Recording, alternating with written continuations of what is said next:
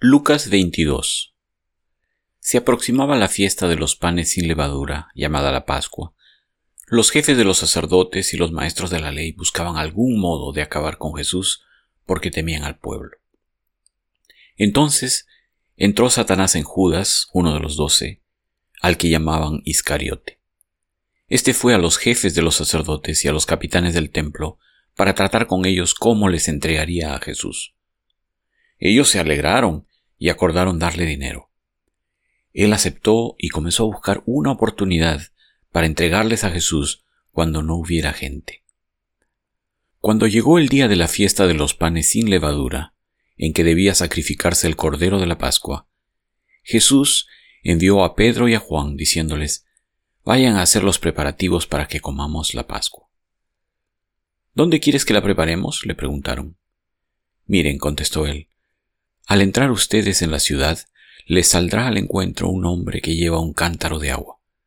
Síganlo hasta la casa en que entre, y díganle al dueño de la casa, el maestro pregunta, ¿Dónde está la sala en la que voy a comer la Pascua con mis discípulos? Él les mostrará en la planta alta una sala amplia y amueblada. Preparen allí la cena. Ellos se fueron y encontraron todo tal como les había dicho Jesús. Así que prepararon la Pascua. Cuando llegó la hora, Jesús y sus apóstoles se sentaron a la mesa. Entonces les dijo, He tenido muchísimos deseos de comer esta Pascua con ustedes antes de padecer. Pues les digo que no volveré a comerla hasta que tenga su pleno cumplimiento en el reino de Dios. Luego tomó la copa, dio gracias y dijo, Tomen esto y repártanlo entre ustedes les digo que no volveré a beber del fruto de la vid hasta que venga el reino de Dios. También tomó pan, y después de dar gracias lo partió, se lo dio a ellos y dijo, Este pan es mi cuerpo, entregado por ustedes. Hagan esto en memoria de mí. De la misma manera tomó la copa después de la cena y dijo, Esta copa es el nuevo pacto en mi sangre, que es derramada por ustedes. Pero sepan que la mano del que va a traicionarme está con la mía, sobre la mesa. A la verdad, el Hijo del Hombre se irá según está decretado, pero ay de aquel que lo traiciona. Entonces comenzaron a preguntarse unos a otros, ¿quién de ellos haría esto? Tuvieron además un altercado sobre cuál de ellos sería el más importante. Jesús les dijo, Los reyes de las naciones oprimen a sus súbditos, y los que ejercen autoridad sobre ellos se llaman a sí mismos benefactores. No sea así entre ustedes. Al contrario, el mayor debe comportarse como el menor, y el que manda como el que sirve. Porque ¿quién es más importante? ¿El que está a la mesa o el que sirve? ¿No lo es el que está sentado a la mesa? Sin embargo, yo estoy entre ustedes como uno que sirve. Ahora bien, Ustedes son los que han estado siempre a mi lado en mis pruebas. Por eso yo mismo les concedo un reino, así como mi Padre me lo concedió a mí, para que coman y beban a mi mesa en mi reino, y se sienten en tronos para juzgar a las doce tribus de Israel. Simón, Simón, mira que Satanás ha pedido zarandearlos a ustedes como si fueran trigo. Pero yo he orado por ti, para que no falle tu fe, y tú cuando te hayas vuelto a mí, fortalece a tus hermanos. Señor, respondió Pedro, estoy dispuesto a ir contigo tanto a la cárcel como a la muerte. Pedro, te digo que hoy mismo, antes de que cante el gallo, tres veces negarás que me conoces. Luego Jesús dijo a todos, Cuando los envié a ustedes sin monedero, ni bolsa, ni sandalias, ¿acaso les faltó algo? Nada, respondieron. Ahora, en cambio, el que tenga un monedero, que lo lleve. Asimismo, el que tenga una bolsa. Y el que nada tenga, que venda su manto y compre una espada. Porque les digo que tiene que cumplirse en mí aquello que está escrito, y fue contado entre los transgresores. En efecto, lo que se ha escrito de mí se está cumpliendo. Mira, Señor, le señalaron los discípulos, aquí hay dos espadas, basta, les contestó. Jesús salió de la ciudad y, como de costumbre, se dirigió al monte de los olivos y sus discípulos lo siguieron. Cuando llegaron al lugar, les dijo, Oren para que no caigan en tentación. Entonces se separó de ellos a una buena distancia, se arrodilló y empezó a orar. Padre, si quieres, no me hagas beber este trago amargo, pero no se cumpla mi voluntad, sino la tuya. Entonces se le apareció un ángel del cielo para fortalecerlo, pero como estaba angustiado, se puso a orar con más fervor, y su sudor era como gotas de sangre que caían a tierra. Cuando terminó de orar y volvió a los discípulos, los encontró dormidos, agotados por la tristeza. ¿Por qué están durmiendo? les exhortó. Levántense y oren para que no caigan en tentación. Todavía estaba hablando Jesús cuando se apareció una turba, y al frente iba uno de los doce, el que se llamaba Judas. Este se acercó a Jesús para besarlo, pero Jesús le preguntó, Judas, ¿con un beso traicionas al Hijo del Hombre?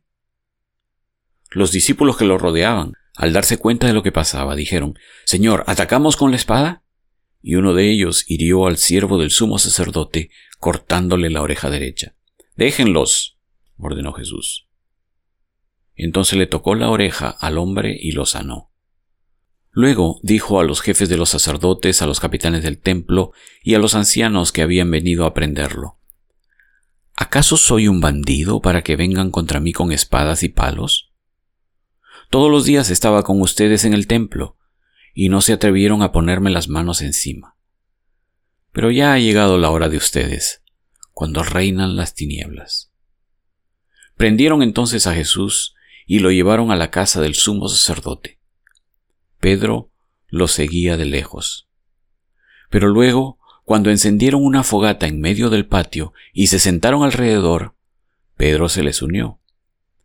Una criada lo vio allí sentado a la lumbre, lo miró detenidamente y dijo, Este estaba con él. Pero él lo negó, muchacha, yo no lo conozco.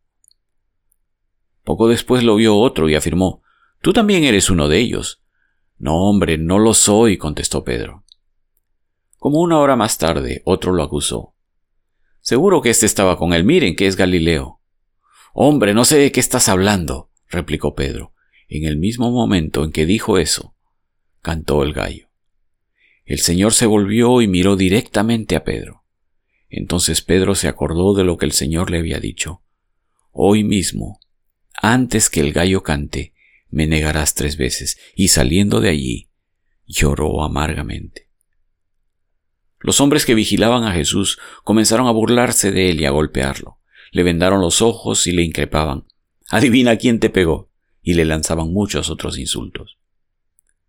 Al amanecer, se reunieron los ancianos del pueblo, tanto los jefes de los sacerdotes como los maestros de la ley, e hicieron comparecer a Jesús ante el consejo. Si eres el Cristo, dínoslo, le exigieron. Jesús les contestó, Si se lo dijera a ustedes, no me lo creerían. Y si les hiciera preguntas, no me contestarían. Pero de ahora en adelante, el Hijo del Hombre estará sentado a la derecha del Dios Todopoderoso. ¿Eres tú entonces el Hijo de Dios? le preguntaron a una voz. Ustedes mismos lo dicen. ¿Para qué necesitamos más testimonio? resolvieron. Acabamos de oírlo de sus propios labios. Juan 13 Se acercaba la fiesta de la Pascua. Jesús sabía que le había llegado la hora de abandonar este mundo para volver al Padre. Y habiendo amado a los suyos que estaban en el mundo, los amó hasta el fin. Llegó la hora de la cena. El diablo ya había incitado a Judas Iscariote, hijo de Simón, para que traicionara a Jesús. Sabía Jesús que el Padre había puesto todas las cosas bajo su dominio, y que había salido de Dios y a él volvía. Así que se levantó de la mesa, se quitó el manto y se ató una toalla a la cintura.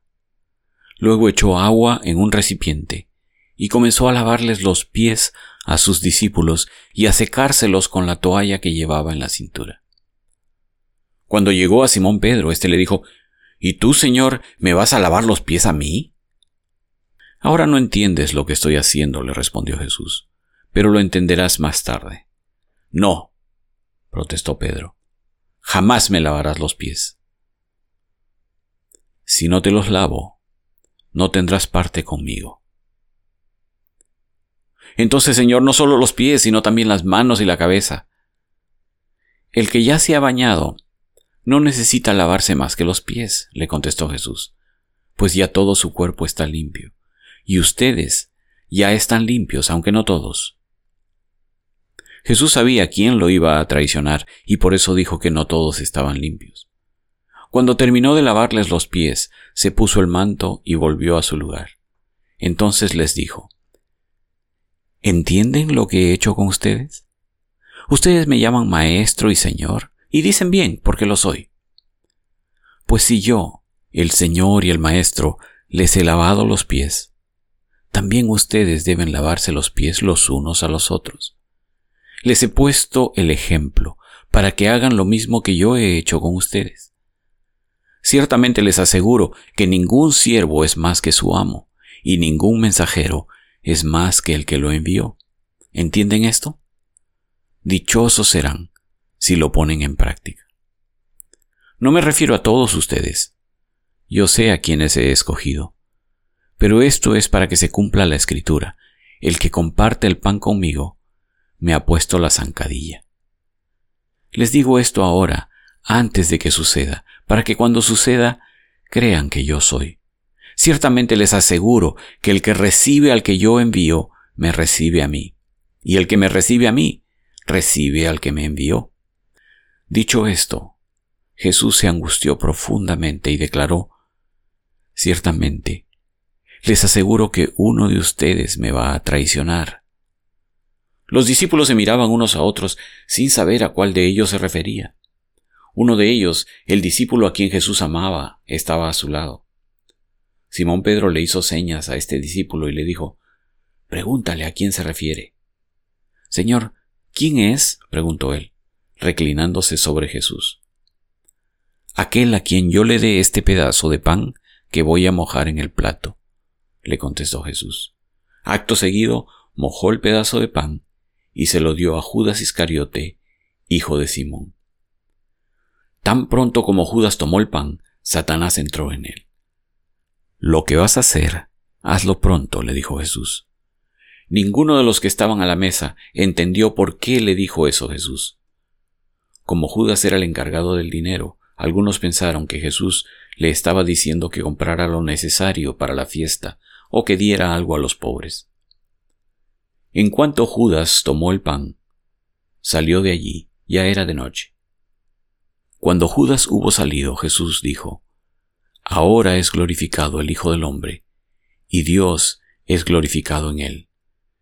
Si Dios es glorificado en él, Dios glorificará al Hijo en sí mismo, y lo hará muy pronto. Mis queridos hijos, poco tiempo me queda para estar con ustedes.